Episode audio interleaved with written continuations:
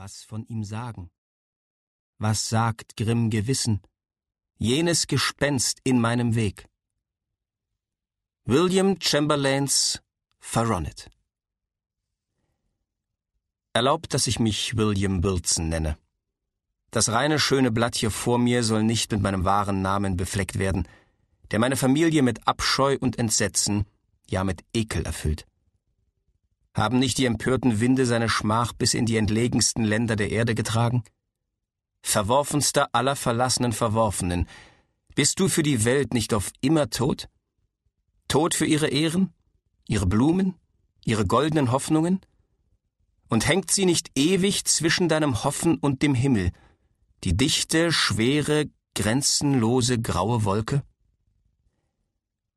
Selbst wenn ich es könnte, würde ich es doch vermeiden, von dem unaussprechlichen Elend und der unverzeihlichen Verdorbenheit meiner letzten Jahre hier zu reden.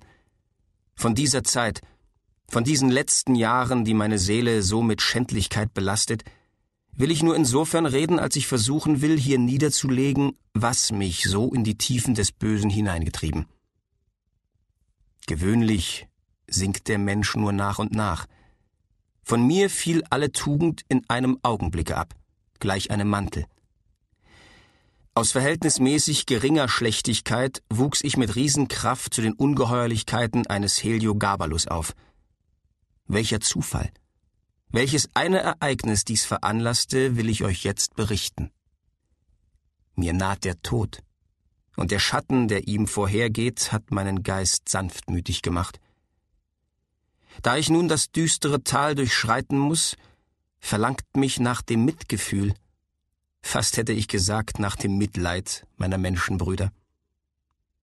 Ich möchte, dass sie inmitten der Einzelheiten, die ich hier wiedergeben will, in all der Wüste von Fehl und Verirrung, hie und da wie eine Oase die unerbittliche Schicksalsfügung fänden. Ich möchte, dass sie eingeständen, dass, wie sehr auch wir Menschen von Anbeginn der Welt versucht worden, nicht einer so versucht wurde wie ich, und gewisslich nicht einer so unterlag. Lebte ich nicht vielleicht in einem Traum? und sterbe als ein Opfer geheimer und schrecklicher äußerer Kräfte, die in uns wirken? Ich bin der Abkömmling eines Geschlechtes, das sich von jeher durch eine starke Einbildungskraft und ein leicht erregbares Temperament auszeichnete. Und schon in frühester Kindheit bewies ich, dass ich ein echter Erbe dieser Familienveranlagung sei. Je mehr ich heranwuchs, desto mehr entwickelten sich jene Eigenschaften, die aus vielen Gründen meinen Freunden zu einer Quelle der Besorgnis und mir selbst zum Kummer wurden.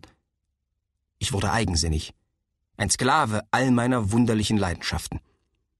Meine willensschwachen Eltern, die im Grunde an denselben Fehlern litten wie ich, konnten wenig tun, um meine bösen Neigungen zu unterdrücken.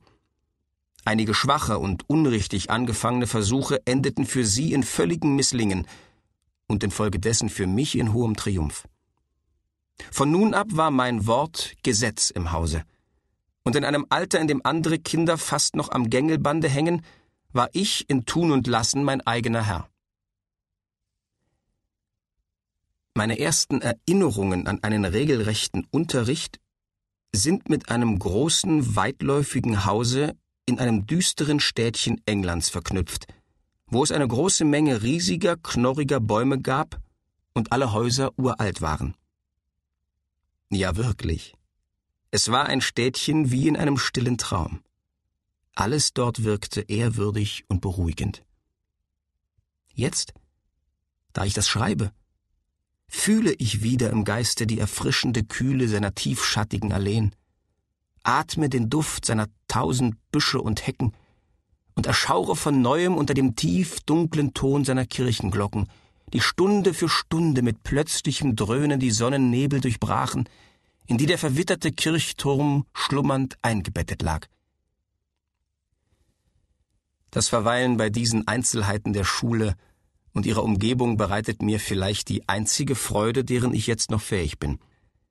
Mir, der ich so tief im Elend stecke, der ich die Wirklichkeit so dunkel lastend empfinde, wird man verzeihen, dass ich geringe und zeitweilige Erholung suche im Verweilen bei solchen Einzelheiten, die überdies so unbedeutend und vielleicht sogar lächerlich sie scheinen mögen.